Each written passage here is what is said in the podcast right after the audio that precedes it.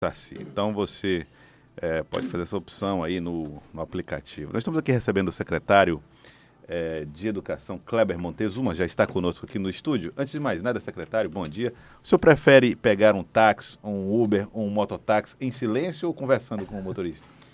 Bom dia, eu prefiro em silêncio. prefere em silêncio, tá? Então faria a opção então do silêncio o secretário. É, mas não tem, mas não está pagando taxa extra por isso não, já simplesmente não desenvolve a conversa. Né? É, normalmente eu, eu, eu, eu, sento no banco da frente e fico olhando a paisagem. Eu gosto muito de olhar a paisagem eh, pelas cidades, as ruas, os prédios, as pessoas uhum. que estão nas ruas, né? Eu gosto de olhar muito a arquitetura da cidade, eu gosto de olhar muito o movimento da cidade. E, obviamente, se puxar conversa eu respondo, mas, mas a minha preferência é ficar observando a cidade, as pessoas. É. Eu tenho, eu tenho um problema, já chego puxando assunto. Ei, meu amigo, como é que tá as coisas? É. Como é que foi a corrida? Tá, tá Mais ou menos também meu caso. Jornalista, né? é uma pesquisa qualitativa que a gente faz. Começa a falar, como é que tá aqui o prefeito? aliás, aí vem. Aliás, eu queria fazer um apelo aos motoristas aí que estão me dando nota baixa. Por favor, tô com 4.7 abaixo. É mesmo, é? Que é isso, a avaliação tá ruim, hein?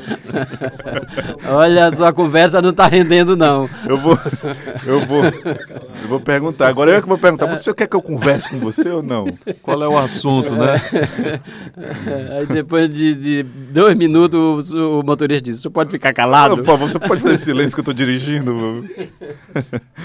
Mas olha, hoje é comemorado o Dia do Professor, data que se deve, de fato, que em, 1827 o imperador Dom Pedro I instituiu um decreto que criou o ensino elementar no Brasil com a implementação das escolas de primeiras letras em todos os vilarejos e cidades do país.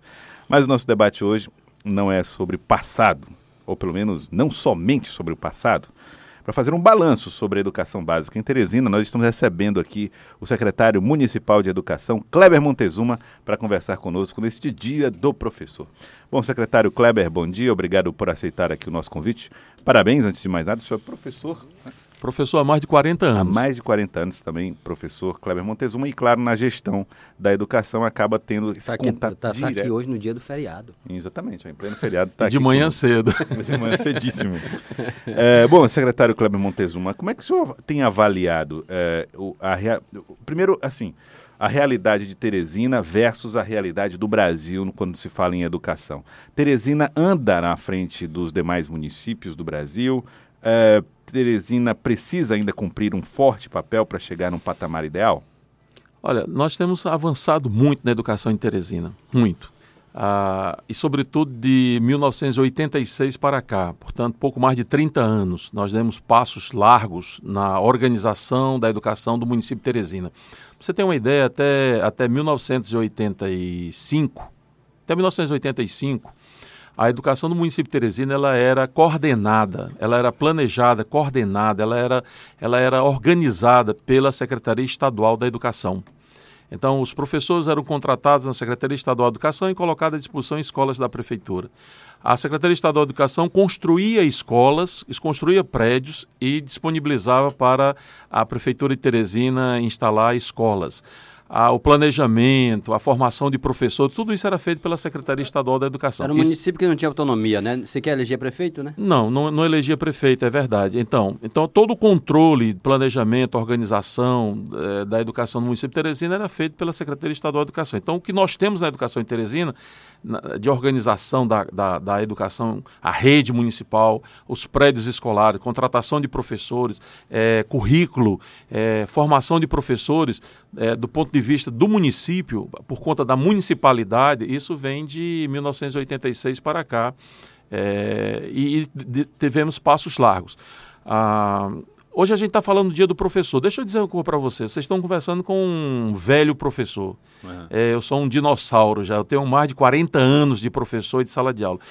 Assim, quando a gente olha para trás, a gente vê os avanços na classe de professores. Quando eu comecei a trabalhar como professor, em 1976, você não era nascido ainda, não, não certamente é. que não.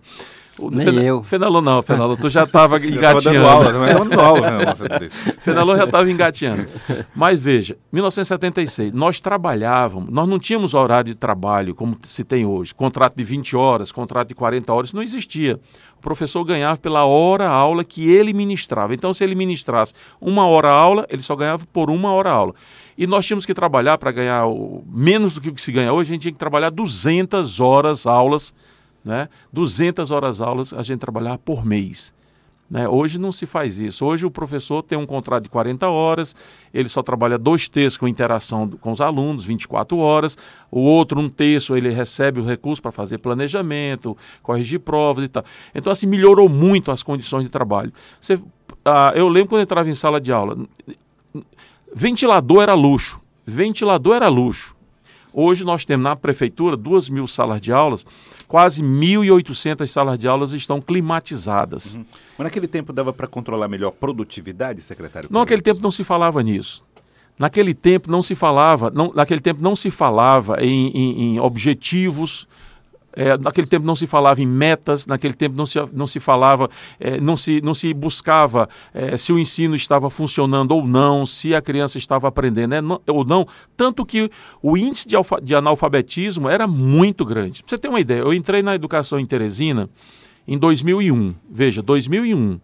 Quando eu entrei na educação em Teresina em 2001, é, 46% dos alunos dos anos iniciais, que é do primeiro ao quinto ano, do primeiro ao quinto ano, 46% dos alunos eram alunos multirepetentes, eram alunos que tinham distorção idade série, ou seja, eles estavam numa sala de aula cuja idade não era mais a idade para que eles estivessem a ler, deviam estar mais à frente. 46% dos nossos alunos eram multirepetentes do primeiro ao quinto ano. Significa dizer que a qualidade do ensino era muito, muito ruim e ninguém se preocupava quase com isso.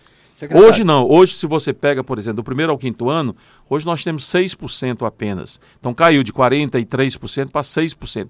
Então nós avançamos muito. E isso aqui isso aos novos modelos de gestão que nós temos e também a formação dos professores, a consciência que os professores têm, o trabalho que eles dedicam em sala de aula.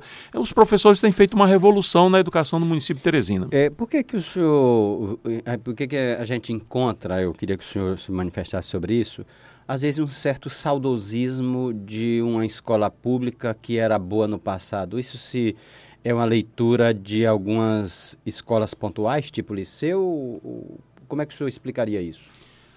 Fenelon, é, você está me fazendo uma pergunta que não é, não é fácil de responder, mas eu, eu, eu arriscaria uma resposta do tipo assim: quem é que estudava, quem é que estudava, ah, quem é que ia para a escola até 40 anos atrás? Elite. Elite. Só os filhos da elite iam para a escola no caso de Teresina, quem ia para a escola pública há 40, 50 anos atrás é quem vai hoje para o Dom Barreto, é quem vai para o Colégio das Irmãs, é quem vai para o Diocesano, é quem vai para Santa Maria Gorete, é quem vai para o SEV, ou seja, as escolas de elite. Então, assim, como eram os filhos da elite, eram os filhos dos médicos, dos engenheiros, dos advogados, dos juízes, dos desembargadores, dos grandes comerciantes. Então, esses eram, esses eram, os, eram os meninos e as meninas que iam para aquelas escolas naquele tempo. Então, assim, não é que a escola pública fosse boa e hoje não é. Ao contrário, Fernando, eu arrisco dizer que hoje a escola pública é muito melhor do que ela era naquela época. Imagine, Principalmente já tem hoje um alcance que não tinha, né? Imagine você, nós estamos hoje trabalhando com crianças que são filhos de famílias pobres, pobres, famílias que muitos pais desempregados, muitos ganham até um salário mínimo. Quer dizer, o nível socioeconômico dos nossos alunos, das famílias, é, é três salários mínimos no máximo, estourando três salários mínimos. É daí para baixo.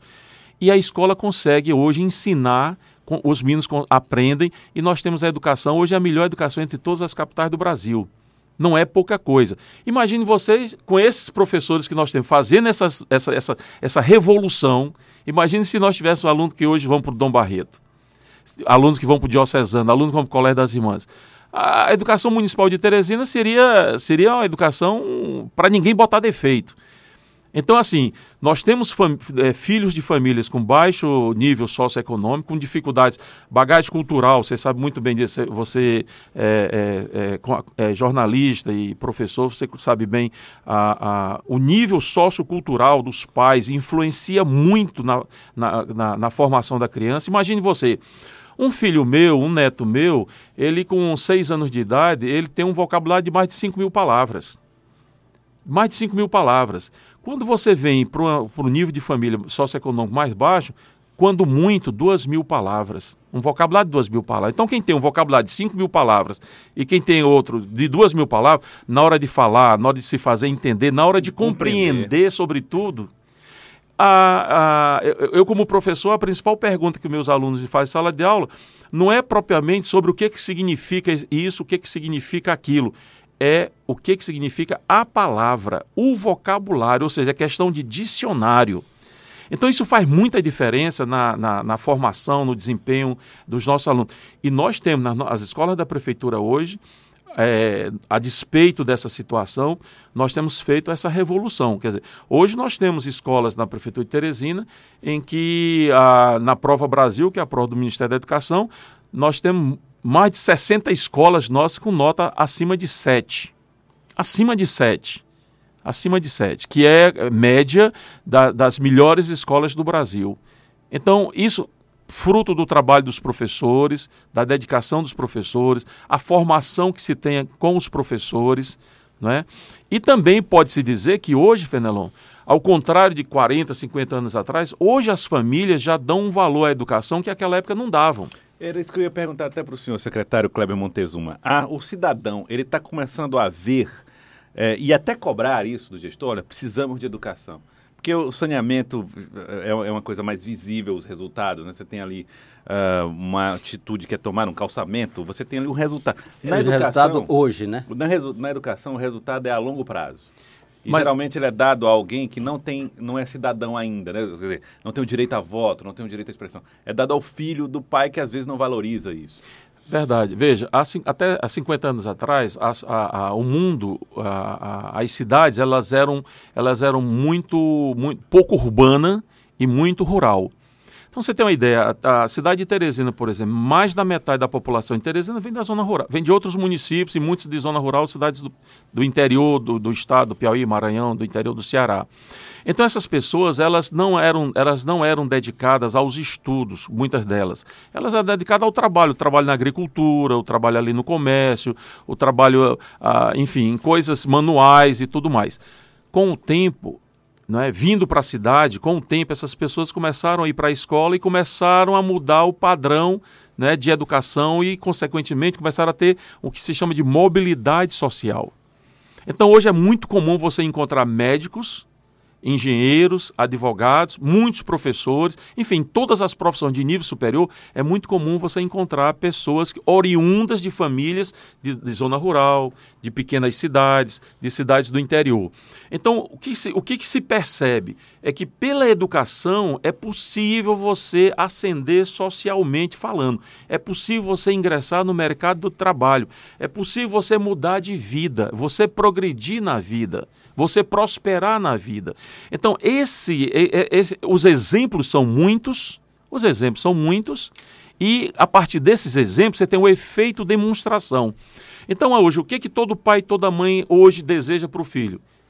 Como antes, mas hoje mais do que antes, é que o filho vá para a escola e que o filho aprenda.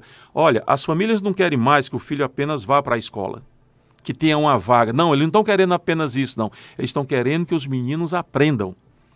Ou seja, e aí para você aprender, tem que ter um ensino, e esse ensino tem que ser de qualidade. Então há uma exigência da sociedade hoje para que não só se tenha a vaga, a oportunidade de estar na escola, e nesse aspecto é importante dizer, na cidade de Teresina, Fenelon, é, nós temos já, já é, de quatro anos para cima, a matrícula ela está universalizada. Então nós temos todas as nossas crianças de quatro anos de idade para cima já na escola. Veja, quando eu entrei na escola, Joels, quando eu entrei na escola, eu entrei com sete anos de idade. Eu fui aprender a ler com sete anos de idade. Eu não sei o Fenelon.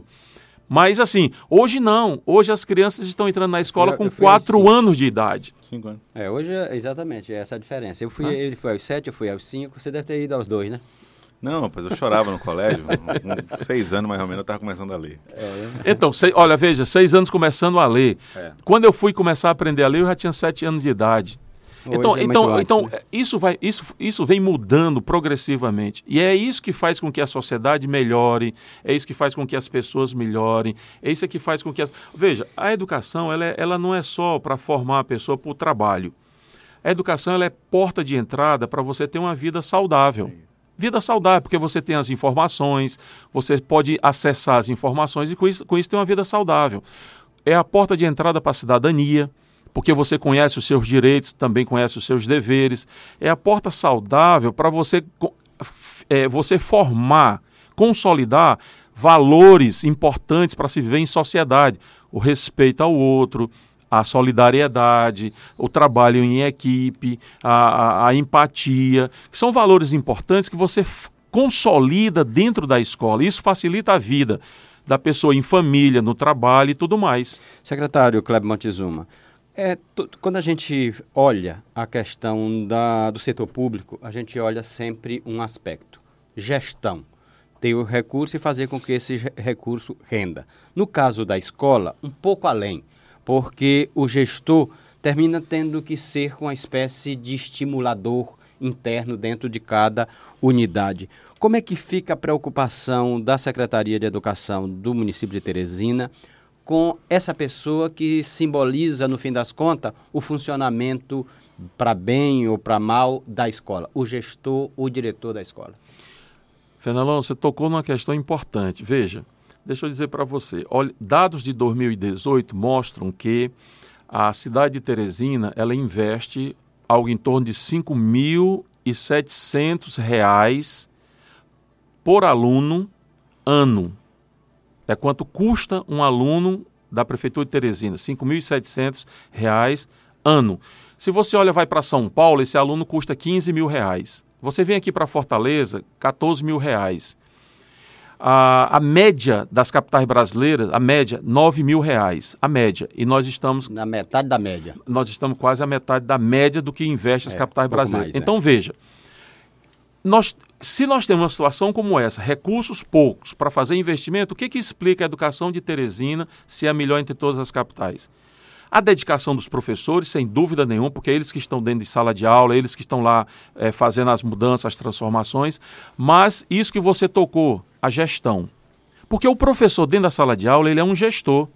Ele tem um tempo que ele tem que fazer a gestão do tempo, ele tem um currículo que precisa fazer a gestão, ele tem um programa de ensino que ele precisa fazer a gestão, ele tem que ter objetivos claros, onde que ele quer chegar com a turma, ele tem que ter metas.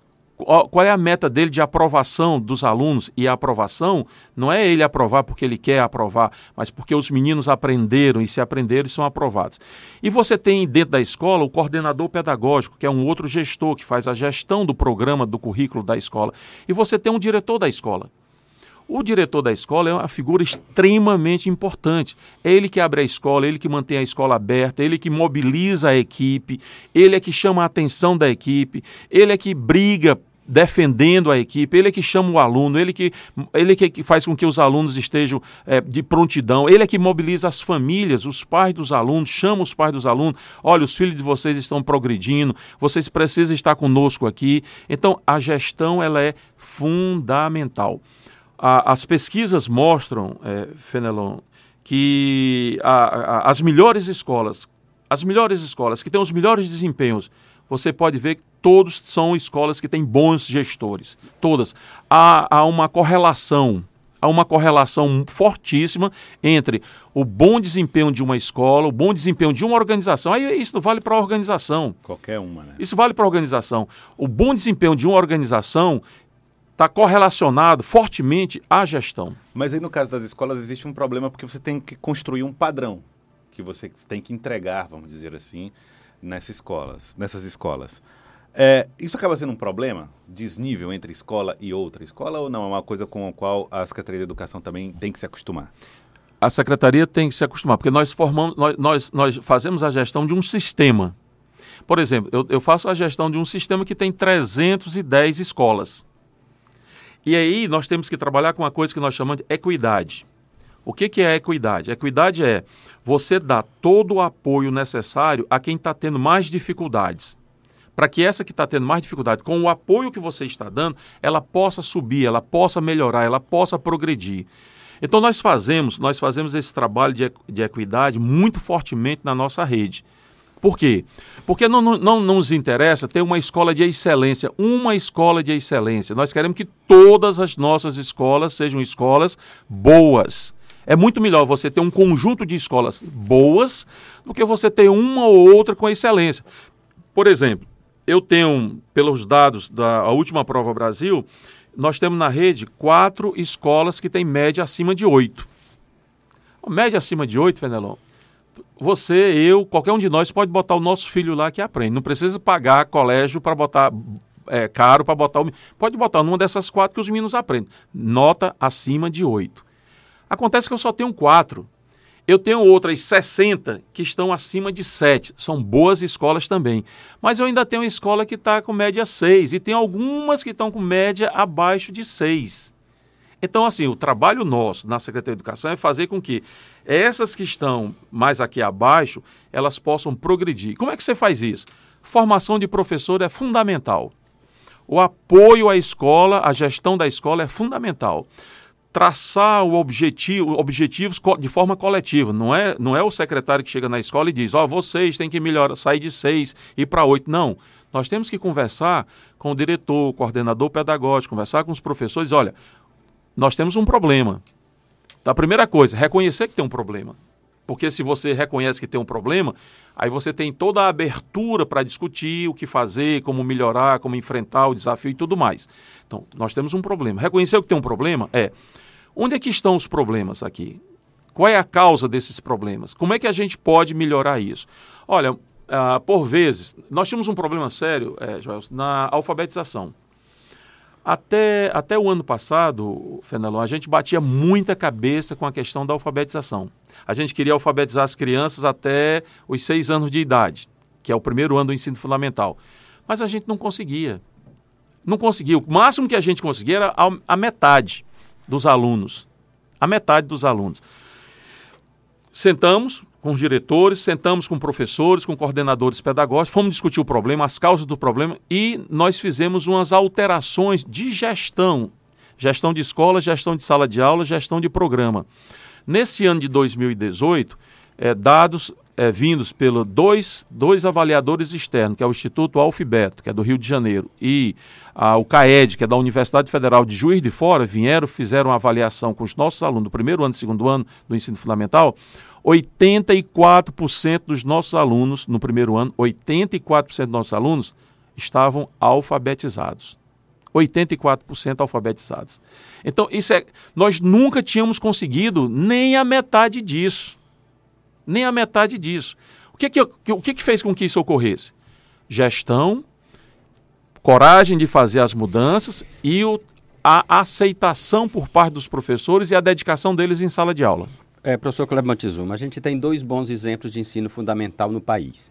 Um, o Ceará, na parte inicial do ensino fundamental, que corresponde aos municípios, a partir de uma ação do próprio Estado junto aos municípios. Teoricamente, Teresina não precisa disso. Mas tem um outro bom exemplo, que é Pernambuco, onde a ênfase foi na escola de tempo integral. Nisso, Teresina ainda está devendo, né? De, deixa, deixa eu dizer para você, porque aí você está falando de, de, fato de duas é, coisas. No Uma, caso do, do, ensino fundamental de, ensino, de, Pernambuco, é o ensino médio. É, é, então, no caso do ensino fundamental, nós temos o Ceará como um bom exemplo. Veja, Fenelon, há cerca de 14 anos atrás, mais ou menos 15 anos atrás, é, a, a, atual vice-governadora do Ceará, que é a professora Isolda, aliás, ela não é professora, ela é psicóloga, a Isolda, doutora Isolda, veio a Teresina verificar o que, que Teresina fazia na educação. Isso há uns 15 anos atrás. E ela voltou para Sobral. O Cid, irmão do Ciro, Cid Gomes, era então o prefeito, prefeito, era o então prefeito da cidade de Sobral. E então eles começaram a desenvolver um trabalho lá a partir do que eles tinham visto aqui em Teresina. E eles conseguiram colo colocar Há um. Há 15 anos o senhor era o secretário? Eu era o secretário. Um modelo de gestão É, 2000, eles eram Sim, assim em sim. 2002, eu tive 2001 a 2004. Eles, eles, eles organizaram um modelo de gestão mais engenhoso do que o que nós fazíamos aqui em Teresina. Mais engenhoso. Né? Fantástico o modelo de gestão que eles imprimiram lá em, na- em Sobral. Quando, ela, quando o Cid foi ser governador do Ceará, ele leva a Isolda para ser a secretária estadual da Educação. O que, que o Cid e a Isolda fazem no Ceará? Fernandão, eles chamam todos os secretários de educação de municípios e eu fui convidado para ir lá para participar, né, para dar minha colaboração. Eles- Palestra. e- é, eles chamam todos os secretários municipais de educação do estado do Ceará e eles oferecem, eles oferecem para os municípios programas de alfabetização, formação, programas de formação de professores e material didático pedagógico. Tudo financiado pelo estado do Ceará. O que os municípios tinham que fazer? Receber, acolher e abrir as portas das escolas e colocar aquilo em funcionamento na re- nas redes municipais. Isso há 15 anos atrás. Isso, isso- ah, isso maturidade, isso- a maturidade política é necessária para isso Sim, dar certo, né? claro. Porque Tem município aí. que- Claro, lá eles não olharam, ô, ô Joel, eles não olharam se o cara votou no- nesse ou não votou, se era adversário. Não, eles, estavam, eles tinham um projeto, eles tinham um projeto de educação para o estado do Ceará. E hoje, da, Fenelon, você sabe disso, das 100 melhores escolas do Brasil, na rede pública, das 100 melhores escolas, 50 estão no Ceará. 50 estão no Ceará. A melhor rede de ensino de todo o Brasil é a rede de, de Sobral. Mas eles têm, das 100 melhores, eles têm as 50, das 100, eles têm 50 escolas. Veja, isso está sendo copiado pelo estado do Pernambuco, está sendo Sergipe, Goiás, Espírito Santo, tem vários estados copiando isso. E aqui? Não, eu, eu- eu não tenho informação. A segunda a questão que você levantou, é que é a Mas- mas questão é do, do estado do Ceará, do estado de Pernambuco, Pernambuco. lá em ensino médio. Isso. É, a, é a- é a- outra etapa do ensino básico, que é o ensino médio. E eles op- optaram, foi o Mendonça Filho, na Isso. época, que depois foi ministro, Ministro da, da educação. Educação. O Mendonça Filho ele investiu na educação tempo integral. Lá com o Eduardo Campos. E investiu na educação tempo integral. Então veja você, nós aqui em Teresina, aqui, justiça seja feita. Nós começamos a fazer a escola de educação. Eu não sei se foi o, o- o professor Antônio José Medeiros quem iniciou, não sei. Mas o Átila, o Átila fez uma grande expansão. O Foi. Átila, quando foi eh, eh, secretário, Secretário. de Educação, ele fez uma grande expansão da- das escolas de, de- de tempo, Tempo integral. integral. E hoje o Estado do Piauí tem muitas escolas de tempo integral. Nós da Prefeitura de Teresina é que começamos há dois anos atrás. Dois anos atrás começamos com a escola de tempo integral para o ensino fundamental e também para a educação infantil. Então veja, mas aí nós temos que olhar o seguinte: você oferecer uma escola em tempo integral, Joel, você não está fazendo muita coisa, não. Você está criando uma oportunidade. Porque ao invés do aluno ficar só um turno na escola, ele fica dois turnos. Ao invés dele ter, ao invés dele ter 800, eh, 800 horas de aula, ele passa a ter 1.400 horas de aula no ano letivo. Então você criou uma oportunidade. Questão é, aí vem gestão que o Fenelão chamou a atenção lá atrás. O que é que você está fazendo com esse tempo? Como é que você está trabalhando esse tempo? O que que os professores fazem, o que que os alunos também fazem? Aí é que vem o segredo da coisa. É, não basta você expandir o, o tempo da criança, o tempo do adolescente. um não, não, prédio. não. Não, porque se você fizer só isso, tá- transforma-se num depósito. Um depósito de criança, um depósito de adolescente. E isso cria uma revolta imensa na juventude, porque ele sabe que lá dentro ele não está fazendo nada, está perdendo é tempo. Então é preciso que você, ao mesmo tempo, crie escola em tempo integral, e aí Pernambuco fez isso. O Espírito Santo também, Fenelon, tem um bom exemplo de escola em tempo integral, mudou radicalmente o padrão eh, de aprendizado dos alunos lá. Bom, você pergunta, você pergunta o Piauí. A última nota, a última nota da, da educação da rede estadual aqui no Piauí, a última nota está lá no, no Ministério da Educação, é 3,9. 3,9. Né? Teresina tem 6,8. Né? Então, assim, o desafio do, o desafio do Estado é enorme. E aí, o, Fenelon, eu, eu, eu, acho que, eu acho que as pessoas deviam abrir, abrir os ouvidos e a mente para uma coisa interessante. Olha, você não melhora, você não melhora, é impossível você melhorar a, a situação do ensino médio investindo apenas no ensino médio. Por quê? Porque o ensino médio é um desaguador, desaguadouro. Quer dizer, você tem que investir é no ensino fundamental, é na, na educação lá, infantil, é na educação infantil, é no ensino fundamental. Então veja, o que é que fez? Por que, que o Ceará é, é- é- é um exemplo na educação? Porque eles investiram na educação infantil, né, na alfabetização e no, no- no ensino fundamental. Porque melhorando a, a- a educação infantil, melhorando o ensino fundamental, chega melhor no ensino médio. Então você precisaria gastar menos no ensino médio se você recebesse alunos melhores. Então, assim, Teresina faz um esforço muito grande colocar eh, eh, esses investimentos e fazer esses avanços. Mas o resto do interior do estado do Piauí tem muitas dificuldades. Exceção aqui, o Eiras, Fenelon. O Eiras é aquela, aquela menina, eh, a Tiana Tapeti, aquela excelente secretária de educação, o prefeito lá, há dois mandatos, estão fazendo um trabalho brilhante. Domingos Mourão, aqui bem pertinho de, de Pedro II, também uma excelente, excelente educação. Ah, você tem Cocal dos Alves, você tem Tanque do Piauí, você tem aqui Água Branca, você tem aquela cidade da cachaça é. Castelo, do Castelo. Piauí, Castelo do Piauí, entendeu? Então nós temos bons exemplos em que a outros gente bebe cachaça diferente, É, né? é. é. Então, bons exemplos. bons exemplos de educação em alguns municípios. Tá certo? Mas por que, que, por que, que, por que, que não há um apoio para todos? Se houvesse o apoio para todos, a educação do Piauí seria outra. Eu quero agradecer ao senhor secretário. Muito obrigado pela presença, secretário Kleber Montezuma, secretário municipal de educação. Obrigado por ter vindo e parabéns pelo dia do professor. Eu agradeço a oportunidade e queria aqui, mais uma vez, renovar o nosso convite a todos os professores da rede municipal, todos os professores da prefeitura, para logo mais às 18 horas, às 18 horas, estarem na Teresina Hall para uma grande festa para os professores. Fenelon, vocês estão convidados. Se quiserem ir, eu estarei lá na porta e vocês. Você tem uma apresentação do Balé da Cidade, lindíssima apresentação do Balé da Cidade.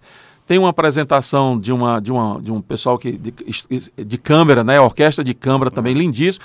E daí para frente vai ter um grande baile com aquela banda Top Gun. Uma, Muito uma, bem. uma, uma- um, aqui um, um comercial para eles, né? É, então, assim, às 18 horas hoje, no Teresina Hall, nós estamos esperando e abraçando todos os professores da prefeitura. Muito obrigado, campus, secretário. à frente. É, muito bem. Um abraço, secretário, obrigado. Vamos agora ao intervalo, 7 horas e 43 minutos, voltamos já.